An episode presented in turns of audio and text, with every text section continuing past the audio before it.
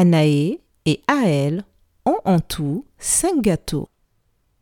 Anaé en mange un et Aël en mange un autre. Combien de gâteaux leur reste-t-il?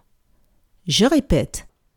Anaé et Aël ont en tout cinq gâteaux. Anaé en mange un et Aël en mange un autre.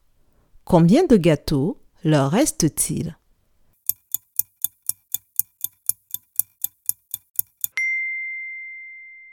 Si Anaé et Aël ont en tout cinq gâteaux et qu'Anaé en mange un et qu'Aël en mange un autre, en tout, il leur reste trois gâteaux.